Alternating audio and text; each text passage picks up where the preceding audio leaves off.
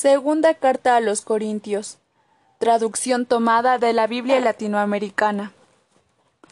Pablo, apóstol de Cristo Jesús, por voluntad de Dios, y el hermano Timoteo saludan a la iglesia de Dios que está en Corinto y a los santos que viven en toda Acaya. Reciban gracia y paz de Dios nuestro Padre y de Cristo Jesús el Señor. Bendito sea Dios, del que viene todo consuelo. Bendito sea Dios, Padre de Cristo Jesús, nuestro Señor, Padre lleno de ternura, Dios del que viene todo consuelo. Él nos conforta en toda prueba, para que también nosotros seamos capaces de confortar a los que están en cualquier dificultad, mediante el mismo consuelo que recibimos de Dios. Pues en la misma medida en que los sufrimientos de Cristo recaen abundantemente sobre nosotros, el consuelo de Cristo también nos llega con mayor abundancia. Estas pruebas nuestras son para consuelo y salvación de ustedes. Y de igual modo, nuestro consuelo será consuelo para ustedes cuando tengan que soportar los mismos sufrimientos que ahora padecemos nosotros. Si ustedes comparten nuestros sufrimientos, también compartirán nuestro consuelo. Se lo decimos y lo esperamos con mucha firmeza. Hermanos, deseamos que conozcan algo de lo que nos tocó padecer en Asia. Realmente fue tan grande el peso de esa prueba que ya habíamos perdido toda esperanza de salir con vida. Sentimos en nosotros una sentencia de muerte, pero eso fue solo para que no confiáramos en nosotros mismos, sino en Dios, que resucita a los muertos. Él nos libró de ese peligro de muerte tan grande y nos seguirá protegiendo. En Él hemos puesto nuestra esperanza y seguirá amparándonos. Siempre que ustedes nos ayuden con sus oraciones, si son muchos los que piden por nosotros, serán también muchos los que darán gracia a Dios cuando nos toque recibir. Los proyectos de Pablo. Hay algo de lo que nos sentimos orgullosos. Nuestra conciencia nos asegura que los motivos de nuestra actuación en este mundo han sido de Dios, santos y sinceros, especialmente respecto a ustedes. No nos han motivado razones humanas, sino la gracia de Dios.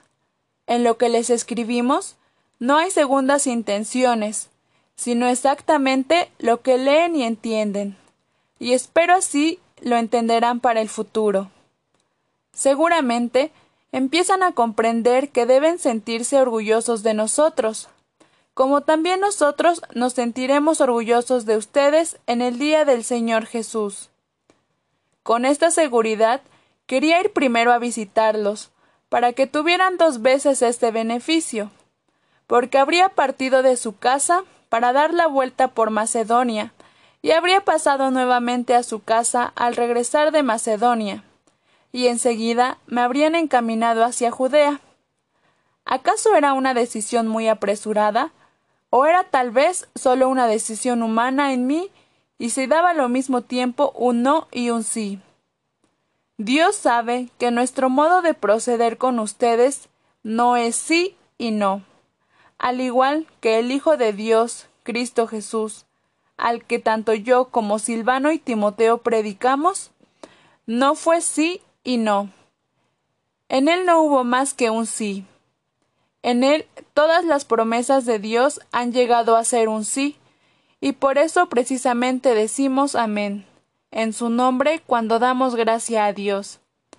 Y Dios es el que nos da fuerza a nosotros y a ustedes para Cristo, él nos ha ungido y nos ha marcado con su propio sello al depositar en nosotros los primeros dones del Espíritu. Pablo alude a un escándalo. Dios sabe, y se lo juro por mi propia vida, que solo para evitar roces con ustedes, decidí no volver a Corinto. No pretendo ser el que controla la fe de la comunidad, sino el que le trae alegría y hablando de fe, ustedes se manifiesten firmes. Preferí no volver a visitarlos, si iba a cursar otra vez trizas. Pues si yo los aflijo, ¿quién me devolverá la alegría sino aquel a quien he afligido? Por eso les escribí.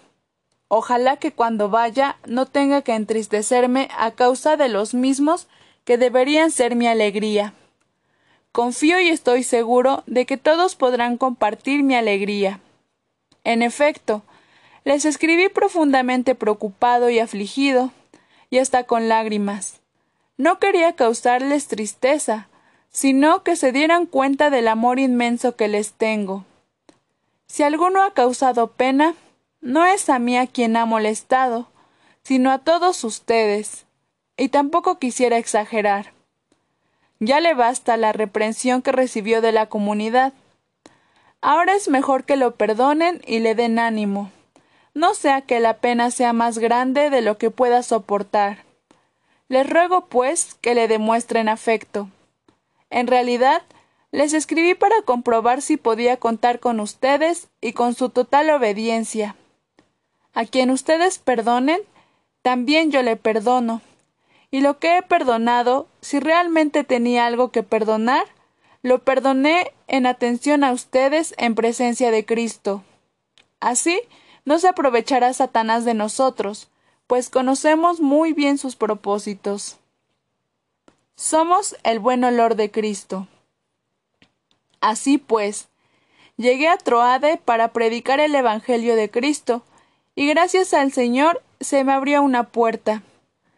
Mi espíritu, sin embargo, quedaba inquieto porque no había encontrado a mi hermano Tito, por lo que me despedí de ellos y salí para Macedonia.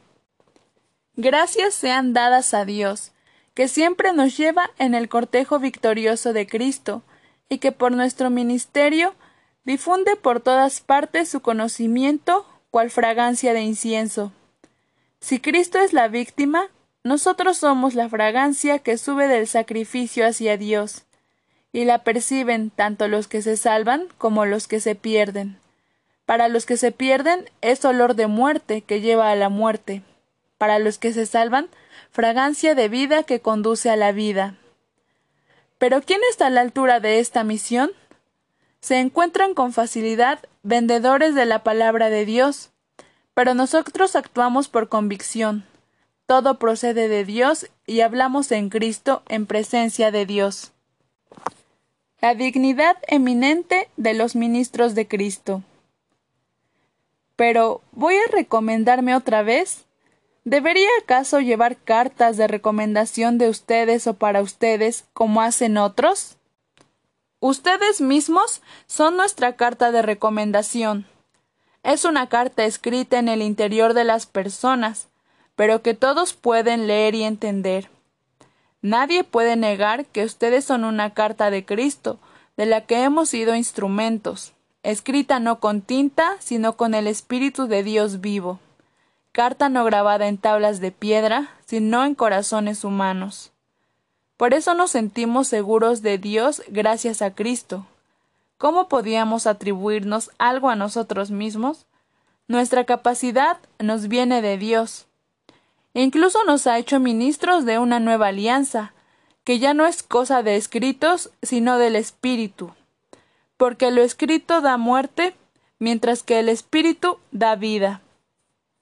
Cuando se dieron leyes grabadas en tablas de piedra, ese ministerio que llevaba a la muerte fue rodeado de gloria, y los israelitas no podían fijar su mirada en el rostro de Moisés a causa de su resplandor, aunque era fugaz. Qué gloria tan grande no les esperará entonces a los que comunican el Espíritu. Si tan grande fue el ministerio que llevaba la condenación, ¿no lo será mucho más todavía el que nos hace justos?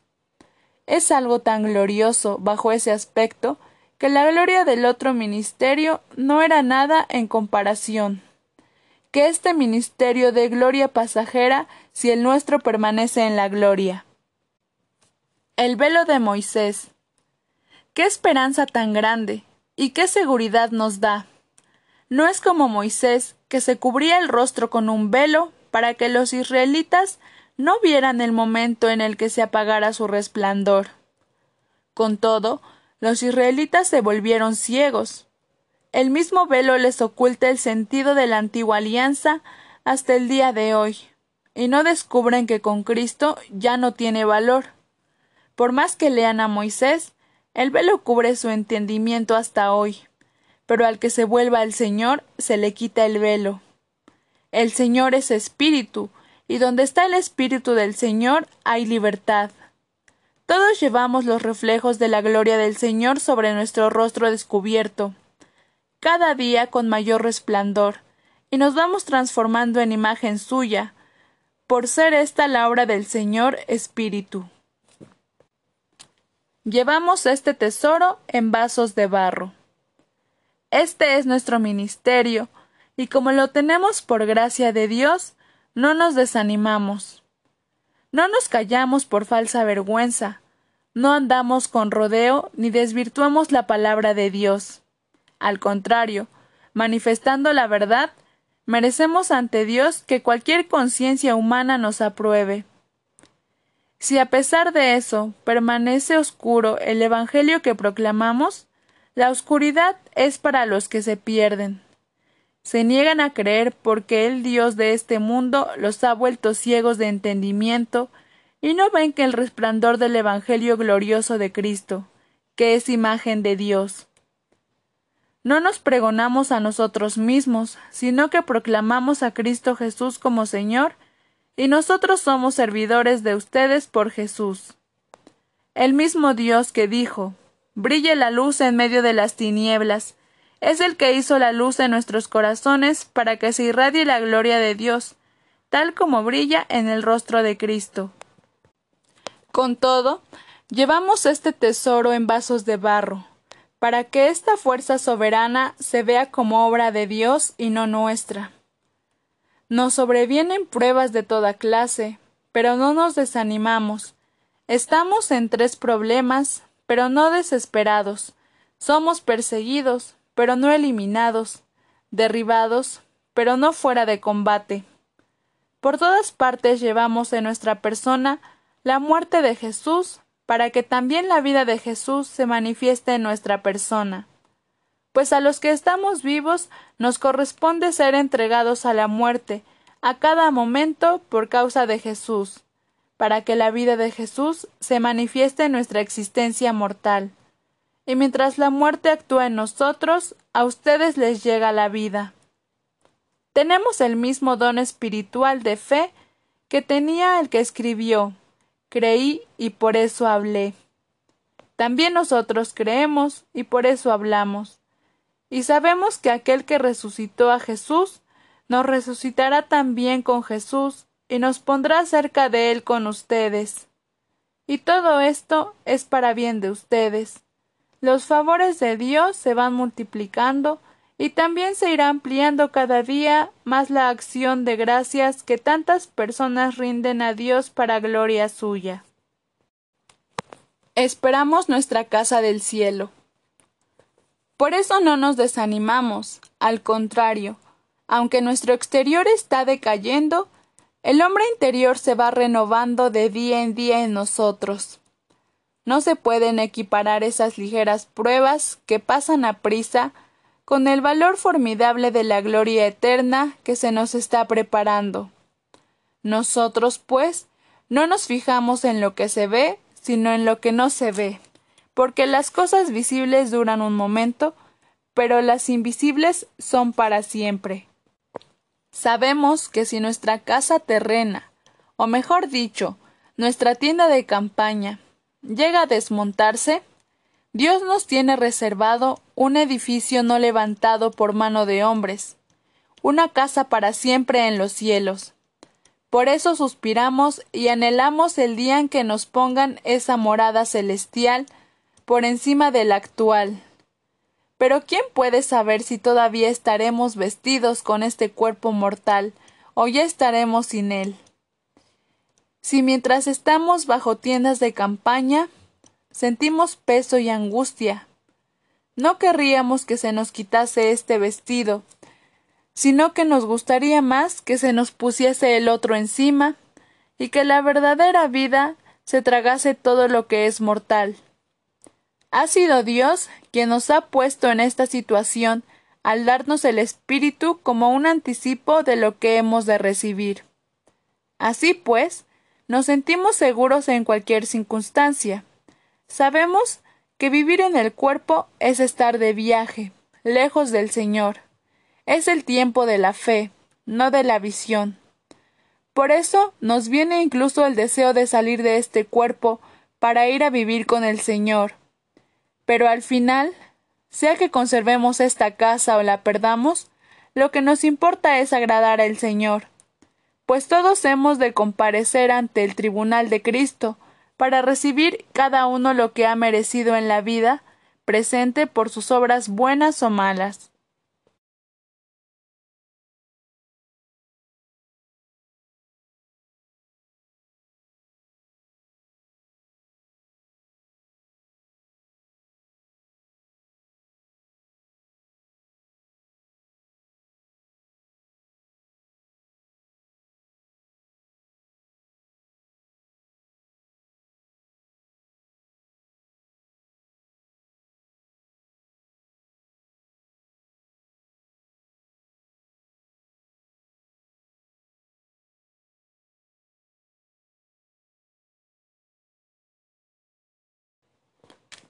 Somos mensajeros de la reconciliación. Compenetrados del temor al Señor, procuramos convencer a los hombres viviendo con sinceridad ante Dios, confiando que también ustedes se den cuenta de que no disimulamos nada.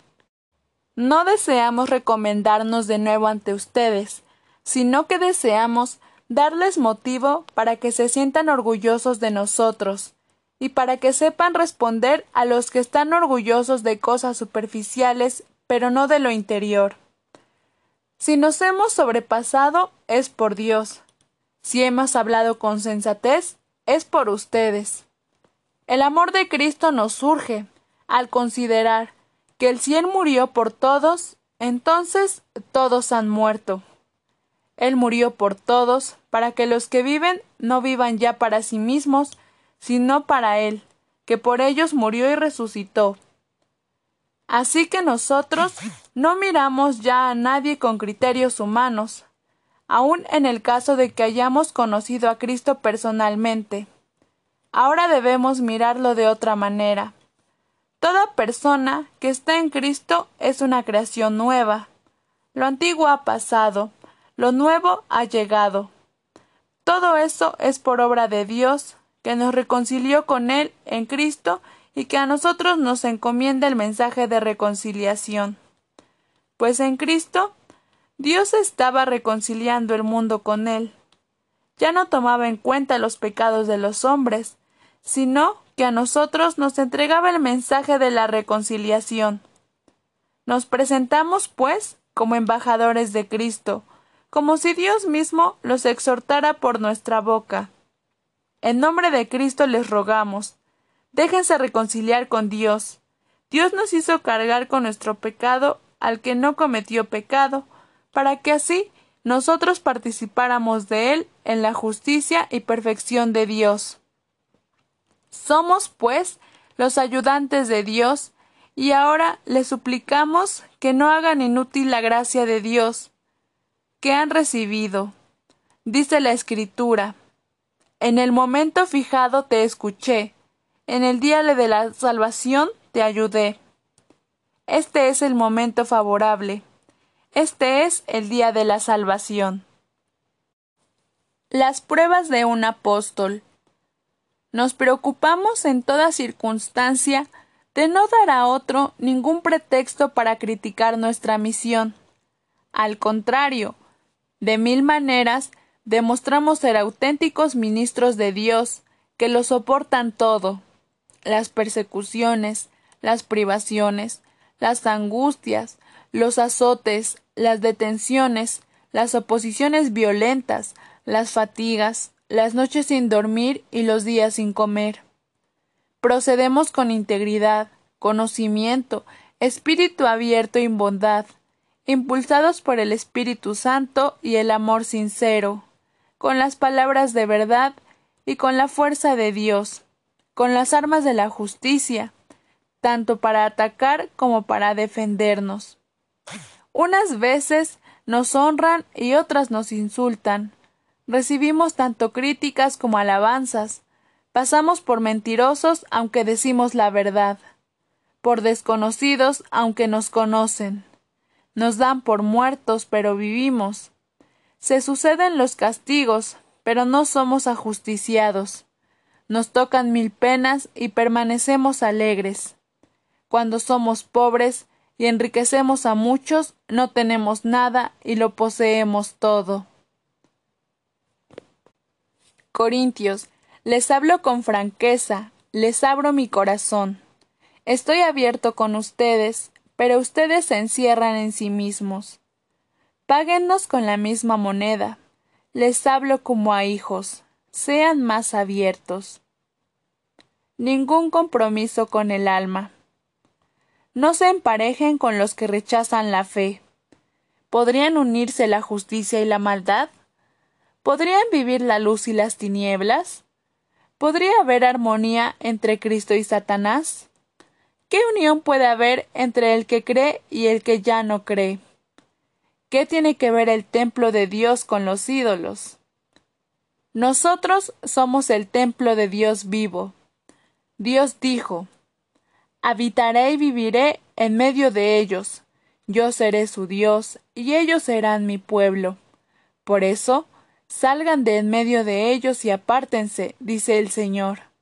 No toquen nada impuro, y yo los miraré con agrado. Yo seré un padre para ustedes y ustedes serán mis hijos e hijas, dice el Señor, dueño del universo. Teniendo pues tales promesas, queridos hermanos, purifiquémonos de toda mancha del cuerpo y del espíritu, haciendo realidad la obra de nuestra santificación en el temor de Dios. Háganme un lugar en su corazón. Háganos un lugar entre ustedes, de nadie hemos abusado, a nadie hemos rebajado, a nadie hemos estafado. No les estoy acusando. Ya les dije que los llevamos en nuestro corazón, compartiendo vida y muerte. Yo sé que puedo contar con ustedes, y estoy realmente orgulloso de ustedes. Esto me conforta y me llena de alegría en todas estas amarguras. Les decía que al llegar a Macedonia no tuve descanso alguno, sino más bien toda clase de dificultades, por fuera enfrentamientos y por dentro temores. Pero Dios, que consuela a los humildes, me confortó con la llegada de Tito, no solamente porque ya lo tenía a mi lado, sino porque también ustedes le habían dado una excelente acogida. Me comentó que a ustedes me echaban de menos, que lamentaban lo ocurrido y que estaban muy preocupados por mí, con lo cual me alegré mucho. Si les causé tristeza con mi carta, no lo lamento. Y si antes lo pude sentir, pues esa carta de momento les causó pesar. Ahora me alegro, no por su tristeza, sino porque esa tristeza los llevó al arrepentimiento. Esa tristeza venía de Dios, de manera que ningún mal les sobrevino por causa nuestra. La tristeza que viene de Dios lleva al arrepentimiento y realiza una obra de salvación que no se perderá. Por el contrario, la tristeza que inspira el mundo provoca muerte. Aquella tristeza era según Dios. Y miren lo que ha producido en ustedes. Qué preocupación tan grande por mí y cuántas disculpas. Qué indignación, temor, exigencias y qué deseo de desagraviarme y hacerme justicia. En todo han demostrado que eran inocentes en este asunto. Yo mismo, al escribirles, no pensaba en el ofensor ni tampoco en el ofendido. Más bien, quería que ustedes tomaran conciencia ante Dios de la preocupación que tienen por mí. Por eso me sentí confortado. Además de este consuelo, me alegró mucho ver a Tito tan contento de cómo ustedes lo tranquilizaron. No quedé defraudado por lo bien que le habían hablado de ustedes. Siempre digo las cosas como son, y también en esta oportunidad se confirmó el elogio que de ustedes hice a Tito. Él ahora, al recordar la obediencia de todos y el respeto lleno de humildad con el que lo recibieron, siente mucho más cariño por ustedes. Me alegro, pues de poder confiar totalmente en ustedes.